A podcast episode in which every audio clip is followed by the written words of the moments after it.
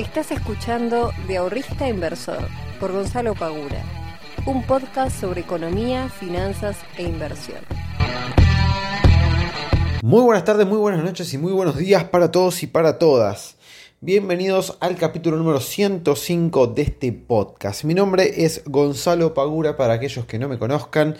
Soy el fundador de Invertir en Conocimiento y responsable de traerles todas las semanas las novedades de economía, de finanzas y tratar de explicarles cómo funciona todo este mundo y de ver qué posibilidades de inversión tenemos para poder potenciar nuestros ahorros. Y en el día de hoy venimos con un temita que a mí la verdad que me está, me está explotando la cabeza últimamente. Porque me están, em, me están preguntando mucho, me están comentando mucho sobre qué hacer con la plata, dónde poner los 200 dólares, dónde tengo unos dólares, dónde los pongo, eh, estoy siguiendo tal youtuber, bla, bla, bla. Bueno, hoy vamos a estar hablando un poquito sobre eso, sobre el tema de seguir a otros de una manera, eh, se podría decir, casi ciega, más o menos, eh, que es, por lo menos para mí, es algo preocupante y es algo que deberíamos, deberíamos charlar y, ver la manera de modificarlo. Em, pero antes algunas cuestiones que probablemente ya lo sepan igual. Por ejemplo, el tema del dólar, que bajaron el parking de 48 a 24 horas. O sea que vos, si querés comprar dólar MEP, podés ir a la bolsa, comprar bonos en pesos y 24 horas hábiles después, podés ir y venderlos en su contraparte en dólares para tener esos dólares en tu cuenta comitente y después si querés los retiras este, los llevas a tu banco, los retiras por ventanilla, bueno, lo que quieras, ¿bien? Pero lo bueno es que antes teníamos que esperar 48 horas, ahora solamente con 24 horas alcanza para cerrar la operatoria y hacerse de los dólares. Recordemos que se puede hacer la cantidad de veces que quieran, obviamente no tienen que haber tocado el dólar solidario, o sea, el dólar oficial, no lo pueden haber comprado por lo menos hace 90 días pero después, si están libres eh, en ese sentido, van a poder operar dólar MEP y comprarlo la cantidad de veces que quieran dentro del mes. Me han llegado algunos comentarios de varios de los miembros de la academia que no se pueden hacer transferencias, o no pudieron, mejor dicho, hacerse más de una transferencia en el mes de dólares de la cuenta comitente a la caja de ahorro en dólares que tienen en su banco comercial. O sea que si van a hacer dólar MEP, sería bueno, por las dudas, otros me han dicho que sí pueden. Entonces, evidentemente hay algo ahí en el medio, hay un gris que no se termina de entender bien eh, para, para qué lado tenemos que ir. Entonces, como hay algunos que me dijeron que sí se puede y otros me dijeron que no están pudiendo, hagan lo siguiente para quedarse tranquilos. Si van a comprar dólar MEP, compren la cantidad de veces que quieran en el mes. Supongamos que compran el primero, el 10, el 15 y el 25. Bueno, cuando hagan todas las compras dentro del mes, hagan una sola transferencia con todos los dólares y listo. ¿Ok? Eh, así no tienen que estar transfiriendo, qué sé yo, 100, 300, 500, 700, ¿sí? Hagan una sola transferencia con todo lo que vayan comprando en el mes y chao. Ya se quedan tranquilos y listo. Bien, pero bueno, lo que tiene de bueno entonces es que ahora necesitan 24 horas, ¿sí? Así que si no saben o nunca lo hicieron cómo comprar Donald vayan a Instagram, donde tengo un video donde explico cómo hacerlo, que igualmente voy a estar subiendo seguramente uno nuevo con esta modificación para estar actualizado. Pero básicamente es la misma operatoria que está en Instagram, nada más que cambia el tiempo que tenés que tener el bono en cartera. Bien. Eh, después tenemos la caída de las criptomonedas, que tampoco es la caída de las criptomonedas. Si ustedes ven lo que subieron en los últimos días, semanas, meses, versus lo que cayó en estos últimos días, y la verdad que el que compró criptomonedas hace dos meses, la verdad que no se puede quejar. Eh, porque también muchos me han preguntado, che, ¿a qué se debe la caída de las cripto? ¿Esto qué será? ¿Una caída y después volverá a subir? Chicos, calmémonos un poco. O sea, está bien, el Bitcoin llegó a pasar los 40 mil dólares, hoy creo que están 34 mil dólares, una cosa por el estilo, pero viene de subir desde, o sea, todo el 2020 venía desde el mínimo de 3 mil y pico de dólares hasta pasar los 40 mil. Entonces, que haya caído un 15, 16, 20%, creo que fue la baja, tampoco es como para volvernos locos. O sea, si se metieron en el Bitcoin o en Ethereum o en cualquier este, criptomoneda que con volatilidad y a la mínima de baja ya se empiezan a asustar, bueno, esto ya lo dije también en Instagram, están en el mercado equivocado. Si no se pueden bancar un menos 15, un menos 20, un menos 30 de, una, de la cotización del activo en el cual ustedes estén, están en el mercado equivocado, claramente. Se metieron a comprar Bitcoin, eh, Bitcoin pensando que era todo este, cuesta para arriba y en la primera que cae ya se, eh, se empiezan a asustar. Entonces, fíjense realmente si están eh, no capacitados, pero si se pueden bancar la volatilidad que tienen las criptomonedas. ¿sí? Que dicho sea de paso, eh, la última semana de enero voy a estar grabando el podcast con, eh, con Santos, que es el cofundador de Deadspeed. Vamos a estar hablando justamente sobre cripto, sobre Bitcoin, así que si no estás siguiendo este podcast, tenés que seguirlo sí o sí para no perderte ese capítulo y todos los que vamos a hacer este 2021 porque van a ser un montón y van a estar muy, muy buenos. Dicho esto, vamos a pasar al tema del día de hoy que había dicho de seguir a las personas que están en Instagram, a las personas que están en YouTube, porque realmente me han llegado una cantidad de mensajes estas últimas semanas por privado en Instagram que realmente creo que nunca me habían llegado tantos mensajes. Eh, preguntándome qué hacer con los dólares, qué comprar, qué se dar comprar, qué acción comprar, qué bueno comprar. A ver, y quiero que lo entiendan. Cuando me mandan un mensaje de ese estilo, si yo no les digo, che, andá y comprá tal acción, o andá y comprá tal CEDAR, andá y comprá tal bono, no es que lo haga de mala onda. De no, no te quiero compartir lo que sé, como si tuviese una, una bola de cristal de lo que podría llegar a pasar en el mercado no te quiero compartir este, la data que tengo o las acciones que yo tengo en cartera porque eh, me la quiero llevar toda yo. No, no es por eso. Es por el simple hecho que no quiero que caigan en la torpeza de hacerme caso, por más de que tenga razón, ¿eh? de hacerme caso y solamente tomar decisiones en base a lo que yo diga. Porque por más de que yo pueda saber o no lo que puede llegar a pasar en el mercado o en cierto activo financiero, ustedes tienen que poder capacitarse y poder tomar decisiones propias. Porque si ustedes van a seguir a X youtuber o a X Instagramer o a, no sé, X este, TikToker o, no sé, alguien de Twitter o lo que fuere, ¿bien? ¿Qué van a hacer en el momento en que esa persona o no les responda más o no tuite más o no dé más recomendaciones o te empieza a cobrar por las recomendaciones. Yo les voy a contar una historia como para que entiendan por qué yo nunca, nunca he dicho, che, andá y compra tal cosa. che, tenés Bitcoin, andá y vendelos.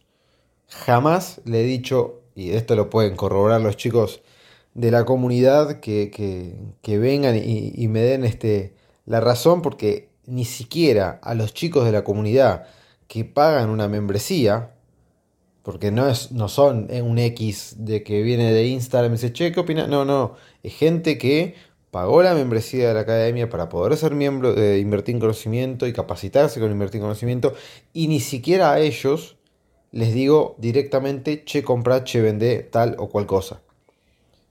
Pero ¿por qué no le hago? Les voy a contar una historia.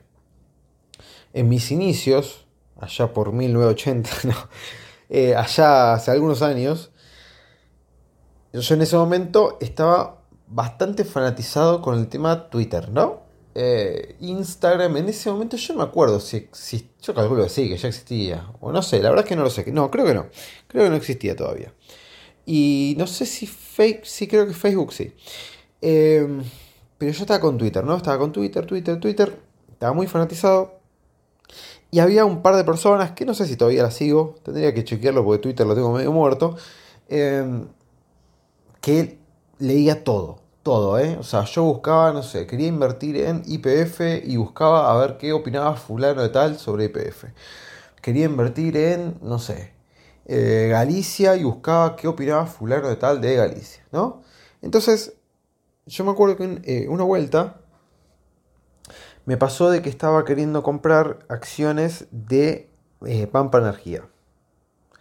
Entonces, eh, bueno, ya en ese momento tenía cierto conocimiento, tenía cierto conocimiento, pero estaba como recién empezando. Y yo la verdad, como he contado en otras oportunidades, no he tenido la, la, suerte de contar con alguien de confianza que me pueda orientar, que me pueda decir, che, es por acá, che, es por allá. Eh, en ese momento yo leía por mi cuenta, aprendía por mi cuenta, me pegaba los palos que me tenía que pegar por mi cuenta, hacía todo por mi cuenta. Bien.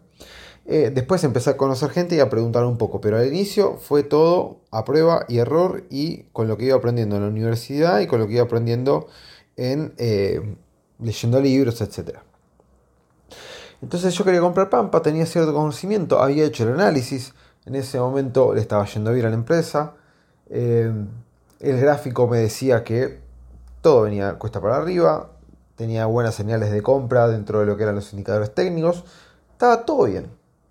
Estaba todo bien. Mi análisis era compra Pampa. Perfecto. Listo. Pero como les dije unos minutos antes, yo en ese momento seguía a varios que yo percibía que tenían mucha experiencia. Que capaz la tenían. Pero en ese momento yo percibía que tenían mucha experiencia, que la tenían muy clara. Entonces, como yo entendía que, esas personas la tenían más clara que yo, fui a ver qué opinaban de Pampa Energía. Entonces me encontré en la disyuntiva de que había, no me acuerdo exactamente, ¿no? Pero había como si les dijera tres que opinaban que Pampa iba a caer y dos que opinaban que Pampa iba a subir. ¿Sí? El problema es que dentro de los tres que decían que iba a caer, había uno de ellos que yo consideraba que era el que más sabía de todos. De los cinco era el que más sabía. ¿no? Entonces de esos cinco, el que más sabía estaba diciendo que iba a caer. Pero había dos que estaban conmigo que decían que iba a subir Pampa. Bueno. ¿Qué pasa? Le mandé un, eh, un mensaje por privado. Al cual me contestó. Y me dijo que efectivamente él creía que iba a caer. Entonces yo me vi condicionado. Mi análisis se vio condicionado por el análisis de un tercero que yo en ese momento no estaba siguiendo ciegamente, pero sí obviamente tenía una ponderancia muy importante en mí lo que él dijera. Entonces, ¿qué pasó? No compré Pampa. No compré Pampa. O sea, el análisis que yo había hecho, que me daba todo bien, que el análisis técnico me daba bien, la empresa le estaba yendo bien, etc. Yo agarré todo eso, lo hice un bollito, lo tiré a la basura y me guié por el análisis de un tercero que ni siquiera era de confianza. Estamos hablando de una persona X, la cual yo no conocía y no me conoce a mí. No sabía mi horizonte de inversor, no sabía nada. Entonces, yo agarré todo mi análisis, lo tiré a la basura. ¿Qué pasa? Obviamente, yo seguí viendo a ver qué pasaba con el mercado y qué pasaba con Pampa. Pampa al otro día, o al otro día o a los días, empieza a subir. Empieza a subir, bueno, listo, sube un poco, sigue subiendo, sigue subiendo. Y este muchacho seguía diciendo que no, que iba a caer, que efectivamente iba a caer, que eso, la suba esta era esperable, pero que iba a terminar cayendo. Seguía subiendo, seguía subiendo, seguía subiendo, seguía subiendo, hasta que llegó un momento que Pampa, desde el momento que yo había hecho mi análisis, hasta, no me acuerdo cuántas semanas después, ya estaba un 40% arriba de diferencia de precios en semanas, ¿eh? No estamos hablando de nueve meses, no. En semanas, 40%. Y en ese momento, no me acuerdo exactamente qué año era, pero estamos hablando que la inflación era de dos dígitos, pero rondaba en el 20 y pico por ciento. No, no, no era del 50 como ahora. Entonces un 40% estaba superando la inflación por el doble. Bueno. ¿Qué pasa? Cuando sigue subiendo Pampa. Este muchacho y los tres que habían dicho que no, dejan de tuitear y siguen con otro lado. Cuando yo le mando un mensaje diciendo, che, eh, vos me dijiste que no iba a subir porque tal y cual cosa, no me respondió. Le mando otro mensaje, no me responde. Le mando otro mensaje, no me responde. Y ahí está. En algún momento, estas personas que están dando constantemente no, esto va a subir, esto va a bajar, esto va, el 2021 la va a romper, esto no. Después, cuando se equivocan y vos vas a buscarlos, no los vas a encontrar. Entonces, por eso es fundamental que no sigan ciegamente a otras personas, que ustedes mismos sean los que toman las decisiones en base a un análisis propio. Ahora, que ustedes respeten mucho a X youtuber, a X Instagram, eh, Instagramer, TikToker o lo que fuere, está perfecto. Ustedes pueden venir y decirme, che, Gonza, eh, ¿sabes que estoy analizando Pampa Energía? Y tengo este análisis, este, este y este. ¿Y vos qué opinás? Y mirá, a mí me parece que este análisis está bueno. Eh, a mí me parece que quizás podríamos hacer foco en esto. O la verdad que lo veo bastante bien. Anda chequeándolo y fíjate cómo se mueve. Nada más. Jamás te diría no, no compres. O sí, dale, compra que te vas a llenar de plata. Nunca, jamás. Porque yo quiero que las personas que se acercan a mí a preguntarme cosas, yo poder compartirle y transmitirles lo que yo sé, que ellos después absorban ese conocimiento y lo utilicen para poder hacer sus propios análisis, que razonen y digan, a ver, todo lo que me dijo este pibe tiene coherencia, sí, no. Ah, bueno, me parece que esto está bien lo que está diciendo, a ver, vamos a aplicarlo. ¿Cómo funciona? Y que investiguen. O sea, yo lo que quiero es implantar la semilla de la curiosidad y que ustedes después puedan ir desarrollando, que la vayan regando todos los días la semilla y que diga mañana tengo un árbol gigante de conocimiento. Eso es lo que yo pretendo de todas las personas que se acercan a invertir en conocimiento. Y por eso yo no doy indicaciones directas, porque si no los voy a condicionar. Y yo no los quiero condicionar, al contrario. No los quiero atar a mi pensamiento. Quiero que ustedes sean libres de pensar y de hacer lo que quieran. Y si se equivocan, equivóquense, es parte del proceso. Es, parte, es, es una parte inevitable del proceso.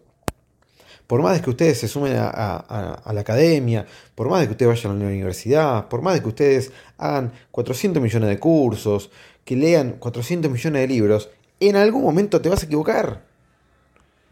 Y está bien que lo hagas, porque si te equivocas conscientemente y puedes analizarlo, después vas a poder corregir ese error y no volverlo a cometer. Capitalizar ese error y aprender de él. Entonces, traten de no pedir directamente un consejo de qué puedo hacer con mi dinero, sino de tratar de investigar, tratar de buscar opciones. Y una vez que buscaron esas opciones y que entienden en de qué trata cada una de ellas, recién ahí preguntarle a esa persona que ustedes admiran, siguen o lo que fuere, che, ¿qué opinas de esto? Porque muchos también me preguntan, che, ¿qué CDRs puedo comprar para el 2021? Y yo después les pregunto, ¿pero sabes cómo funcionan los CDRs? Sí, más o menos. Bueno, más o menos no alcanza, pues estás poniendo plata.